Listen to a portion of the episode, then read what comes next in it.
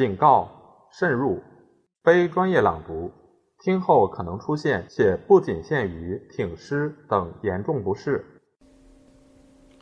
第五节，清廷接管济南、山东等地和山东百姓的抗清斗争。一六四四年五月，大顺军西撤以后。山东、河北等地的大顺地方政权被明朝官绅颠覆，清军占领了北京附近地区。由于强制推行剃头等政策，京师附近的居民惶惧不宁，许多地方揭竿而起，反对清朝的统治。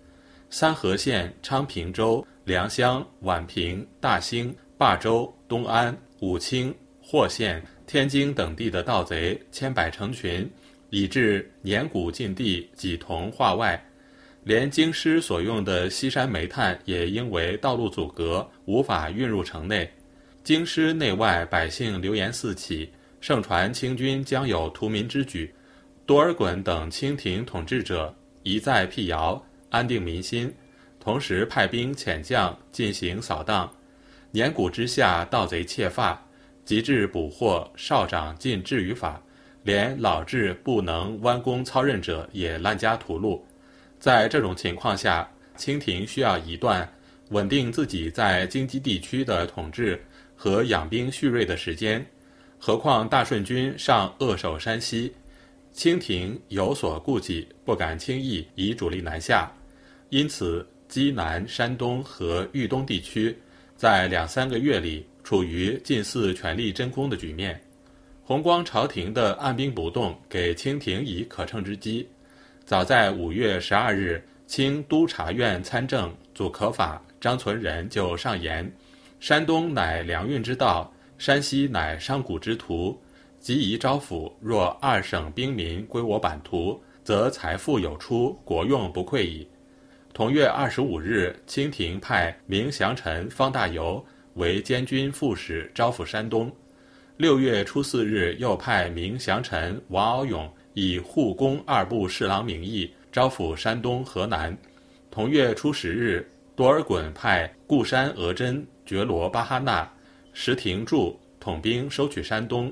十四日，派固山额真、叶臣领兵收取山西。觉罗巴哈纳、石廷柱先声夺人，发出檄文说：“奉摄政王令旨。”各调兵马前往山东等处，所过地方官民出郭迎接，违者以抗师治罪。同时又以平西王吴三桂名义大张文告，云为安抚残离事称，摄政王拣选虎贲数十万南下，排养山东等处，速速投降。二十一日，巴哈纳等带领的清军进抵德州，朱帅吹和参与。反叛大顺政权的明朝官绅仍欲拒命，不愿归附清朝，只是由于晋王部下都是些乌合之众，又得不到龟缩于江淮一带南明阁部史可法等人的支援，德州知州张友芳唯恐疑惑地方，到处游说朱帅吹等，被迫解散部众，拜表归顺清廷。济南、山东大批州县就这样拱手让给了清朝。值得注意的是，奉命收取山东的清军不仅兵力有限，而且由于清廷也看出自己真正的对手是大顺军，所以二十九日，觉罗巴哈纳、石廷柱报告已平定了霸州、沧州、德州、临清之后，多尔衮并没有叫他们继续南下，而是在七月初三日，下令将觉罗巴哈纳、石廷柱调往山西。会同叶臣部、河工、太原等地的大顺军。这两部清军调走以后，王敖勇、方大猷临时拼凑了一些散兵游勇，不仅战斗力单薄，数额也只有几千人。顺治元年七月初三日，清兵部右侍郎金之俊报告：山东全区并无异贼，但目下虽姓吴贼，独苦无关，奉朱批。山东省并无异贼，辅臣即当推用。这事情立兵二部确意速复。弘光君臣一味偏安江左，毫无进取之意。王敖勇、方大猷仅凭清朝的声威，到处接管山东、卫赴各州县。七月十二日，王敖勇启本中说：“臣于六月二十九日在德州拜书后，七月初一日行至平原，值恩县土贼猖獗，恩平两县相距二十余里。臣因留住平原二日，遣官安抚，旋以省城济南土贼告急，人心汹汹。历城县知县朱廷汉络绎遣人催臣入省。臣随于初四日至虞城，初五日至济南。土贼闻臣至，各望风解散。臣亦分头遣官宣布圣朝得意。既有一二顽梗，地方官自足治之，可以不烦大兵。下文说，第二天初六日，明全德府事泰安王朱由弼率领明德藩各郡王宗室具表归降。山东掌印都司苏邦正。济南府推官钟信朴等文武官员乡绅也纷纷投降。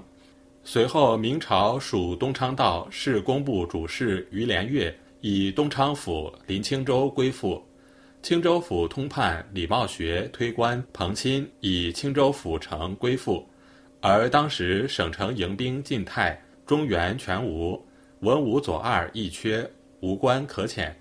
直到八月间，山东许多地方仍不愿归附清朝，例如距省会济南仅三百余里的新泰县，在大顺政权委派的县令周作鼎坚持下，六次拒绝王敖勇、方大猷的招降。在这前后，山东各地百姓的反清义举此起彼伏，都是一种自发的斗争，从来没有得到南明弘光朝廷的支持。自从明末以来。山东一省地方性的农民起义连绵不断，明朝廷的统治已经很不稳固。大顺政权接管该省后，由于实行免赋政策，派遣的官员奉公守法，吏治严明，受到当地贫苦百姓的拥护。原先所谓的土贼，有的自行解散归农，有的改编为大顺政权的地方武装，一度出现了多年未见的平静局面。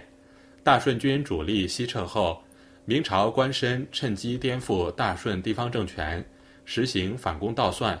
许多地方的农民又自发地组织武装，同官绅势力作对。如靠近北直隶的冠县，在大顺县令逃跑后，由土贼裴守正、马瑞恒、刘同相等封起，两年后才被清政府镇压下去。胶东地区随着大顺政权的瓦解，也陷入一片混乱之中。许多地方在当地义军控制之下，原明朝设置在登州的防府曾化龙也掌握部分兵力，盘踞地方。五月间，灵山卫义军张大雅、张千初、韩继本、高密县义军单之赏、张宇等部围攻胶州。六月初六日，曾化龙派登州守将。滕印玉等统兵击退义军，解胶州之围。昌邑县土豪李浩贤率众向曾化龙投降，张大雅、张千初北擒杀。可是曾化龙得知清军占领京畿以后，却丢下防守地区，同胶州知州郭文祥一道航海南逃。胶东地区处于无政府状态。清廷在这年秋天任命柯永胜为胶镇总兵，轻而易举地接管了该地。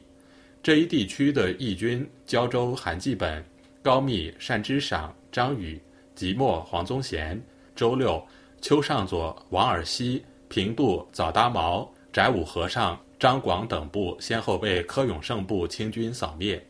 即墨县志载：无赖贼郭尔彪倡众为乱，诛孽复之。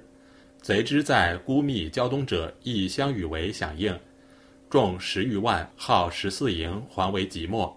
当地申金先向明朝官员请援，毫无所得，改向清胶州总兵柯永胜求救，才将义军击溃。其实声势特别浩大的是兖州府、济宁州、曹州府，以至宜州府属蒙阴县一带的农民起义。嘉祥满家洞有关文采。简称晴天王，拥贼二万有基。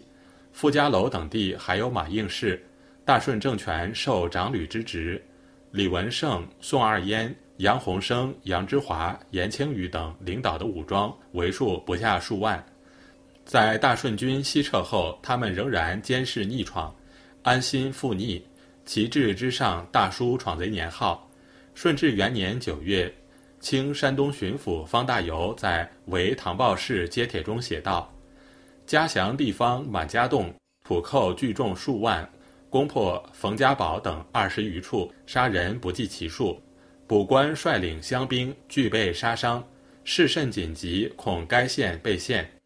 面对各地风起云涌的反清运动，清朝委派的官员束手无策。